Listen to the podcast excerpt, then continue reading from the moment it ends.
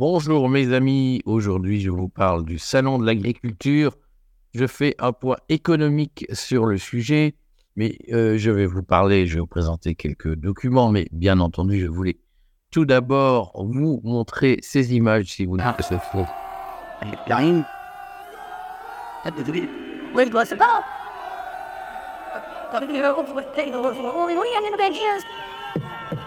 pas?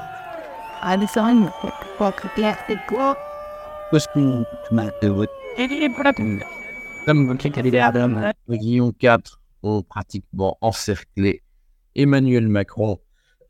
Ils l'ont, d'une certaine façon, muré dans son pavillon, l'ont obligé à virer tous les visiteurs qu'il y avait autour de lui et à ne se déplacer qu'avec un cordon de sécurité extrêmement dense et des manifestations à l'extérieur du pavillon. Ça a évidemment tranché avec les conditions de la visite le lendemain de Jordan, Bardella, qui lui a bénéficié d'un accueil très favorable et d'un calme olympien dans les allées du parc de Versailles, du parc des expositions de Paris à Versailles, à la porte de Versailles. Donc je vais quand même essayer d'expliquer deux ou trois points dans cette affaire parce que euh, il y a une très grande différence entre les problèmes agricoles tels qu'on les entend lorsqu'on discute avec les agriculteurs et tels qu'on les sent lorsqu'on est sur place et les problèmes agricoles qui nous sont présentés, j'allais pratiquement dire en nombre chinoise sur la scène parisienne et sur la scène médiatique, ou si l'on écoute les médias, notamment le cartel des médias subventionnés, on a l'impression qu'il y a un combat aujourd'hui entre les grands industriels de l'agriculture qui sont les seuls à s'en sortir et les petits paysans à l'ancienne qui n'arrivent plus à vivre de leur production. Et d'une certaine façon, le combat qui nous est montré, c'est celui d'une France traditionnelle qui a besoin de se défendre contre une France moderne, ce qui est une façon très habile de monter les uns contre les autres, mais ce qui n'est pas forcément clair pour tout le monde, c'est la finalité de cette mise en scène qui est en réalité complètement fausse, qui n'est pas le reflet de ce qui se passe dans nos campagnes. C'est en tout cas une vision extrêmement simplifiée et idéologique, avec euh, de part et d'autre, que ce soit chez les macronistes ou euh, dans une certaine aile du Rassemblement national, des calculs en arrière-pensée qui sont des calculs que vous devriez quand même réfléchir. Alors, pour vous l'expliquer, je vais vous sortir quelques statistiques qui permettent de comprendre ce qui se passe exactement dans l'agriculture, parce qu'il y a une question de fond aujourd'hui, c'est pourquoi, au fond, euh, alors que les suicides quotidiens dans l'agriculture sont très anciens, alors que la souffrance des agriculteurs est ancienne, alors que la diminution de la population agricole est constante et ancienne, pourquoi tout à coup les problèmes se révèlent-ils maintenant? Et c'est précisément cette question qui n'est pas posée. Les accords de libre-échange, ils existent depuis des années. Les accords de l'OMC existent depuis des années. Avant même l'OMC, dès les années 60, on en a parlé au moment de la question de la structure de, de la FNSEA. J'ai fait une vidéo sur le sujet. Dès les années 60, des accords de libre-échange interviennent en France sous De Gaulle. Je le redis, je sais que beaucoup de gens, désormais, je, le note dans les commentaires, beaucoup de gens me disent, mais monsieur, racontez-nous l'histoire qu'on a envie d'entendre. Ne nous dites pas la vérité, dites-nous qu'on a raison, qu'il y a un combat du bien contre le mal. Dites-nous que nous sommes dans une série Netflix. désolé, je ne vais pas vous dire que nous sommes dans une série Netflix, je vais vous dire ce que moi je vois. C'est que dès les années 60, De Gaulle, qui n'était certainement pas un apôtre du protectionnisme, a organisé la France pour qu'elle puisse s'ouvrir au libre-échange. Il faudrait prendre le temps de définir ce qu'est exactement le libre-échange, ce qu'est exactement le protectionnisme. Toujours est-il que la France de De Gaulle n'a rien à voir avec la France du repli sur soi que son petit-fils essaye de nous vendre aujourd'hui sous la marque De Gaulle. Et, euh, donc, le libre-échange, l'ouverture aux accords de libre-échange est une très vieille affaire en France. Et, euh, la question, c'est pourquoi tout à coup les problèmes se révèlent-ils et pourquoi y a-t-il une telle grogne alors que ces problèmes-là, nous les accumulons depuis des années? Je vous montre quelques statistiques pour vous expliquer en réalité ce qui se passe. Le premier chiffre que je vous montre, je vais le faire comme ça. Voilà. Le premier chiffre que je vous montre, c'est celui de l'indice mensuel des prix d'achat des moyens de production agricole, l'IPAMPA, qui est publié par l'INSEE. Alors je vais vous le mettre en gros, l'IPAMPA, c'est un indice qui permet de mesurer l'évolution des prix agricoles et des prix de production, c'est-à-dire le prix des engrais, le prix des machines. Je vais vous montrer comment il est composé. Donc cet indice permet de voir quels sont les coûts qui euh, s'imposent aux agriculteurs pour fabriquer de la nourriture, pour aller vite. Et donc, comme vous le voyez, il y a un indice temps qui est l'indice moyen. Et euh, il y a cet indice est décliné et suivi à travers le temps. Comme vous le voyez, les, les moyens de production coûtaient à peu près 80, 80 euros en 2005 et en 2022, ils sont montés à 140 euros. C'est-à-dire que dans la pratique, il y a eu pratiquement un doublement des prix de production en l'espace d'une quinzaine d'années. Et ceci est particulièrement vrai depuis janvier 2021, dont on, c'est, janvier 2021, c'est la période à laquelle on peut commencer à dater les problèmes liés au Covid, les problèmes de main-d'œuvre, les problèmes de logistique qui se sont posés notamment de transport de marchandises, du fait de ce qu'on appelait la désorganisation de la chaîne logistique dans la foulée de la fermeture des frontières en Chine. Euh, vous voyez que ces prix n'ont cessé d'augmenter qu'ils ont atteint leur sommet en gros à l'été 2023, mais que euh, dans cette montée en charge, donc qui n'est pas directement liée à la guerre en Ukraine, la guerre en Ukraine n'a fait que durcir la situation ce qui fait que, alors que les prix de production étaient en gros en 2020 de 100 euros, eh bien, le, prix des moyens de production est passé à 140 euros, c'est-à-dire qu'il y a eu une inflation de 40% en quelques mois pour les agriculteurs sur les achats d'engrais, notamment d'engrais azotés, sur les achats de moissonneuses batteuses, de, tout le matériel dont ils ont besoin pour fonctionner au jour le jour et pour faire leur métier. Alors, il y a une légère décélération de ces prix durant l'été 2023, mais vous voyez que par rapport euh, à la situation de 2020, nous sommes encore aujourd'hui en moyenne, en moyenne, 30% au-dessus de euh, l'indice des prix euh, qui existait avant le Covid et avant la guerre en Ukraine. Alors, c'est déjà, ce, graphique me semble l'explication majeure des raisons pour lesquelles les paysans, euh, tout à coup, en France, se réveillent, pas qu'en France, dans toute l'Europe, c'est que tous les pays, tous les agriculteurs européens sont frappés par le même phénomène, c'est l'augmentation des prix des moyens de production et notamment de tous les produits liés à l'énergie, euh, notamment liés au gaz russe. Et ce qu'il faut expliquer ici, c'est que au fond, la grande explication du malaise agricole en France, c'est l'augmentation des prix du gaz russe liés à la stratégie de sanctions européennes contre la Russie après l'invasion de l'Ukraine.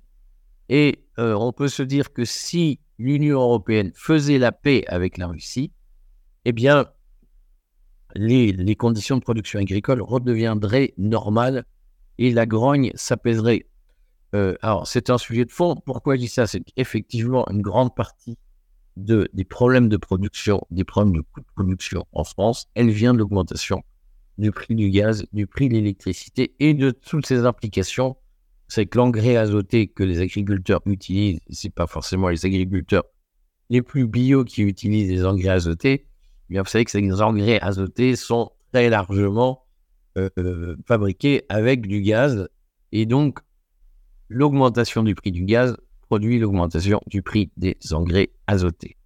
Je vous présente ici un autre graphique pour mieux comprendre la problématique du lait. Euh, ici, je, vous montre l'évolution euh, du prix des tourteaux et du prix des aliments, des aliments céréales et sous-produits depuis 2006. Nous sommes toujours avec un indice 100 euh, en moyenne et euh, une échelle qui va de 50 à 200. Eh bien, ici, les indices que je vous présente sont des indices qui ont un impact direct sur la vie des producteurs laitiers. Parce que ce sont eux qui achètent de la nourriture pour nourrir les vaches qui font du lait. Et euh, souvent, ils achètent soit de l'aliment céréal, comme on dit, soit des tourteaux, notamment des tourteaux de soja. Les prix d'achat des aliments céréales ou des tourteaux ont un impact direct sur le prix final de, euh, du lait et sur les marges que le producteur de lait peut se permettre de dégager. Et donc, on touche là à l'une des raisons pour lesquelles il y a une grogne particulière chez les producteurs de lait en France aujourd'hui. Et comme vous le voyez, eh bien, euh, alors que globalement, le, tourteau, notamment, c'est la ligne rouge, coûtait à peu près 60 euros fictif. Hein. L'indice était à, à 60 environ en 2005, 2006, il est passé à pratiquement 140 aujourd'hui, c'est-à-dire que le prix du tourteau de soja qui sert à nourrir les bêtes qui font du lait, euh, et ce prix du tourteau a plus que doublé depuis 2006. Et en particulier, si on regarde la situation, en janvier 2020, on va dire à l'été 2021, nous étions encore en indice 100 et l'indice a dépassé les 150 en janvier 2023. Autrement dit, pour acheter des tourteaux, eh bien, il fallait augmenter euh, et débourser 50% de plus qu'avant le Covid. Et vous voyez bien que là aussi, la guerre en Ukraine a produit un effet terrible. Vous le voyez, euh, à partir de janvier 2022, les prix explosent. Et donc, une fois de plus, on est dans une situation où ce qui s'est passé, c'est une augmentation générale des prix des, et des moyens de production dans l'agriculture qui ont été euh, fortement impactés par la crise du Covid, par, je le redis, la désorganisation de la chaîne logistique, mais qui ont aussi été impactés par la stratégie de sanctions contre la Russie, contre le gaz russe. Alors, pour euh, un peu remettre les choses dans leur, ensemble, il se trouve que dans le monde du lait, on, utilise l'indice IPAMPA, c'est-à-dire l'indice des prix euh, de production, des prix des moyens de production, et que le ministère de l'Agriculture calcule les marges que euh, les, producteurs de lait peuvent dégager au vu du prix des, moyens de production. Et donc, cet indice euh, qu'on appelle l'indice MILC, c'est la marge IPAMPA, lait de vache sur coût total indicé, je vais vous expliquer comment c'est calculé dans une minute. On voit que si les prix des moyens de production ont augmenté, en même temps, la marge des producteurs de lait a elle aussi augmenté de, façon assez significative, d'au moins 50%, dans la suite de l'augmentation des prix des moyens de production. Et donc, ça signifie que euh, les producteurs de lait, en réalité, ne sont pas tous complètement dévastés, ruinés par ce qui se passe, mais simplement ce qu'ils reprochent au système, c'est de coûter plus cher et au fond de ne pas augmenter leur marge alors que les prix d'achat augmentent. Euh, comment est calculé cet indice que je, vous en fournis ici euh, la méthode de calcul, c'est-à-dire que pour calculer l'indice, pour calculer la marge moyenne qu'un producteur de lait dégage en vendant son lait, eh bien, le, ministère de, l'Agriculture propose un système où il recense un certain nombre de charges. Dans ces charges, il y a les aliments achetés, les produits vétérinaires, les engrais, les semences, les produits de protection de culture, l'énergie, les fournitures diverses, l'entretien du matériel, des bâtiments, les frais généraux, plus les impôts. Ça, sont les charges qu'on considère que, qui pèsent évidemment sur la marge du producteur de lait. Et puis, il y a les produits, c'est-à-dire le lait et la valeur des animaux. Et donc, tout ça mis bout à bout dans ce calcul un peu technocratique, eh bien, on arrive à dire la marge des producteurs de lait a suivi en partie le prix des moyens de production. Alors, je ne vais pas m'éterniser sur cette question mystérieuse des marges milk. Simplement, ce que je voudrais dire, c'est trois choses. D'abord, on voit bien qu'il y a un sujet de fond qui est l'impact de la guerre en Russie, de la stratégie de confinement d'abord qui a désorganisé les chaînes de production, ensuite la guerre en Russie, et les sanctions contre le gaz russe, qui frappent de plein fouet le monde agricole parce que ces deux points stratégiques vont complètement faire exploser les prix de production de l'agriculture et prendre les agriculteurs à la gorge. les agriculteurs aujourd'hui ne disent rien d'autre au fond que tous les intrants, comme ils disent, nous coûtent de plus en plus cher. Le problème de fond, il est là. Ce qui explique la crise en ce moment, c'est euh, la flambée des prix. Et cette flambée des prix est très largement alimentée par la stratégie anti-russe qui est menée en Europe. Elle frappe beaucoup moins les États-Unis qu'elle ne frappe l'Europe. Et d'une certaine façon, ce qu'il faut comprendre, c'est qu'aujourd'hui, la crise agricole en Europe, elle est organisée. Organisée certainement pas directement par une espèce de conférence de Wannsee où des stratèges se seraient réunis en secret pour dire voilà comment on va mettre l'agriculture, l'agriculture européenne à genoux, mais par des stratégies sur les, leviers, c'est-à-dire que tout le monde sait que l'agriculture européenne est très productive, mais pour être très productive, elle a besoin d'intrants, elle a besoin de produits qui viennent de l'extérieur. Et donc, lorsque le confinement a été décidé et lorsque ce confinement a mis à rude épreuve les chaînes logistiques, eh bien, on a tous compris que ce sont les pays les plus dépendants des importations qui allaient euh, trinquer. Ça n'a pas manqué. Et lorsque les États-Unis ont poussé Zelensky à annoncer la nucléarisation de l'Ukraine, eh bien, il y a eu là aussi une, stratégie claire qui a consisté à dire nous allons d'une certaine façon affaiblir l'Europe car l'Europe est très dépendante des approvisionnements en gaz russe. On l'a vu avec le gazoduc Nord Stream par exemple et son sabotage, mais on le voit tous les jours. On voit tous les jours l'impact de, de l'embargo sur le gaz russe et l'impact des décisions de se fournir notamment en gaz naturel liquéfié américain qui fait la cette décision fait la prospérité des États-Unis, mais elle ruine l'Europe et elle la ruine par tous les bouts, si j'ose dire, notamment par l'effet des augmentations de prix agricoles qui étranglent nos paysans. Et donc, ce qui est en cause aujourd'hui, euh, ce n'est certainement pas le libre-échange ou le protectionnisme, ce ne sont pas les accords de libre-échange qui posent problème ponctuellement. Il y a un problème philosophique sur les accords de libre-échange, nous sommes tous d'accord, mais ce qui explique la crise aujourd'hui, ce n'est pas le libre-échange, c'est l'augmentation des prix du gaz. Et la guerre avec la Russie qui, se, dure et la stratégie de sanctions qui est menée à long terme par l'Europe dans son suivisme vis-à-vis des États-Unis, qui met le monde agricole à genoux. C'est, ça le sujet de fond. Et comme par hasard, euh, ni Emmanuel Macron, ni Jordan Bardella n'attirent l'attention sur ce sujet. Et tous ont une stratégie de divertissement, les deux hein, ont une stratégie de divertissement de l'opinion, si j'ose dire, en expliquant les problèmes par autre chose. Alors Emmanuel Macron, c'est check and balances, c'est très nébuleux, mais il s'est finalement rallié à un point euh, qui lui jouera un tour et dont il va se mordre les doigts, qui est la stratégie dite du prix plancher. C'est-à-dire qu'Emmanuel Macron a repris la position de la France insoumise, qui est de dire il faut fixer les prix, notamment fixer des prix planchers en dessous desquels la, grande,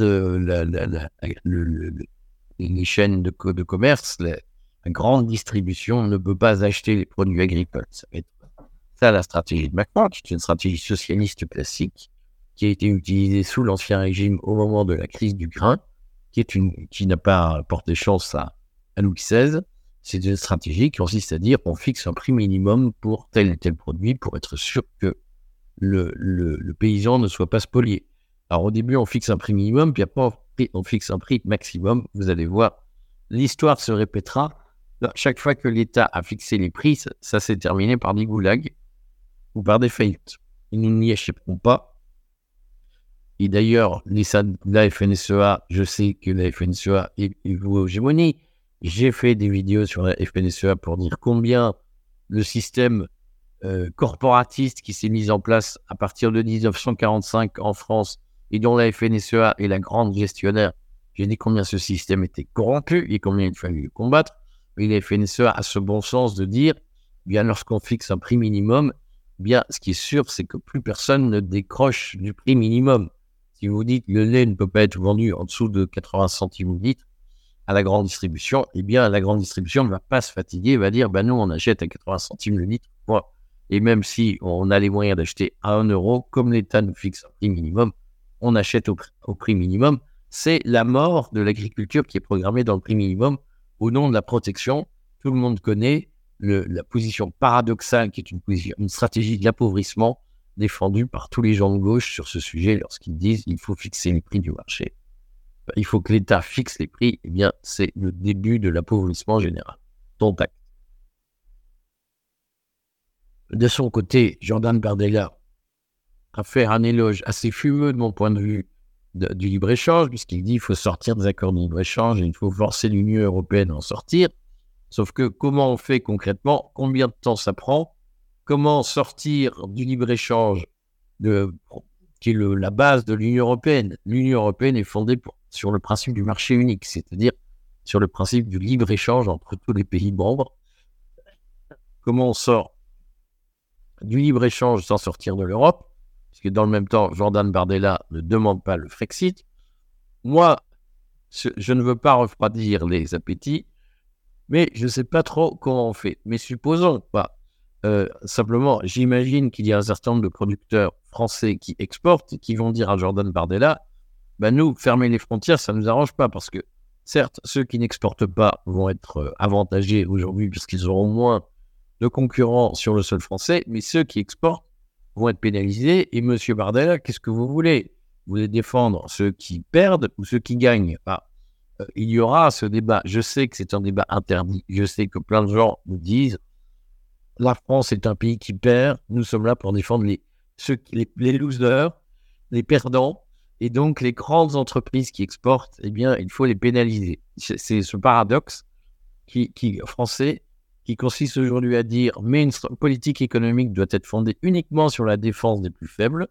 Les plus forts n'ont qu'à se démerder. Et quand les plus forts ferment des usines en disant pourquoi on va ailleurs. C'est ah, voyez, c'est des méchants, ils ferment des usines. Enfin, on a tout fait pour qu'ils partent. Donc aujourd'hui, la stratégie contre le protectionnisme, je le redis, j'ai fait une vidéo très impopulaire sur le sujet.